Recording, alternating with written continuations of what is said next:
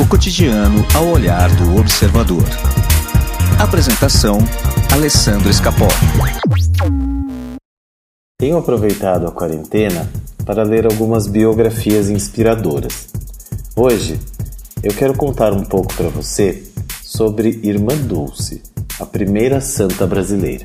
Ela foi uma das religiosas mais populares do país e ficou conhecida pelo seu trabalho filantrópico, mas também pelo legado que deixou nas obras sociais que levam seu nome.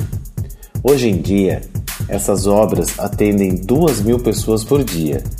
São mais de 3 milhões de atendimentos por ano. Irmã Dulce tem dois milagres reconhecidos pela Igreja Católica, mas ao meu ver, sua vida é repleta de pequenos milagres. Irmã Dulce teve uma vida peculiar. Dedicou todos os seus 77 anos de trajetória à caridade. Aos 7 anos, perdeu a mãe. Aos 13, começou a acolher mendigos e doentes em sua própria casa. Aos 19, entrou para o convento.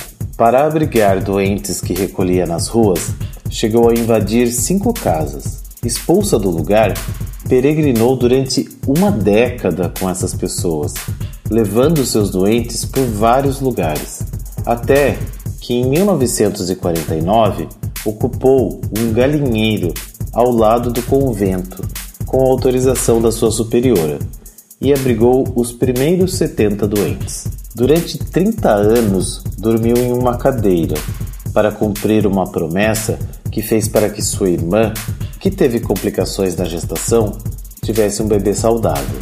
Irmã Dulce procurava políticos, empresários e pessoas influentes em busca de donativos para os doentes atendidos por ela. Batia na porta de escritórios e lojas para pedir não somente dinheiro, mas também roupas, colchões, alimentos, remédios, produtos de higiene, entre outros itens de primeira necessidade. Ela nem sempre era bem atendida mas nunca desistia. Em 1947, o ex-presidente Eurico Gaspar Dutra visitou a capital baiana e foi cercado por Dulce e mais 300 crianças.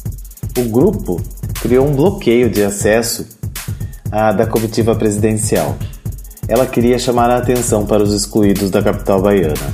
Pediu e conseguiu verbas para suas obras. Por causa de um efizema pulmonar, Irmã Dulce viveu os últimos 30 anos de vida apenas com 30% de sua capacidade respiratória.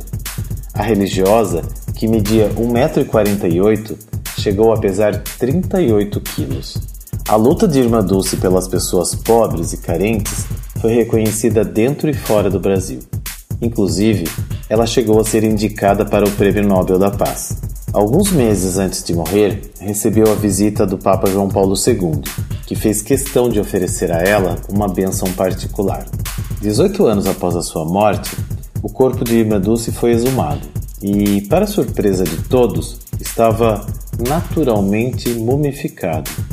As roupas estavam praticamente intactas e seu semblante era muito sereno. Eu poderia fechar esse texto com milhares de frases de amor ditas por Irmã Dulce, mas escolhi uma bastante apropriada para este momento. Certa vez, ela disse: Tudo o que acontece no universo tem uma razão de ser, um objetivo. Nós, como seres humanos, temos uma só lição na vida: seguir em frente e ter a certeza de que, apesar de às vezes estar no escuro, o sol vai voltar a brilhar. Bom dia levante e vá realizar seus sonhos. Quanticamente o cotidiano ao olhar do observador. Apresentação: Alessandro Escapó.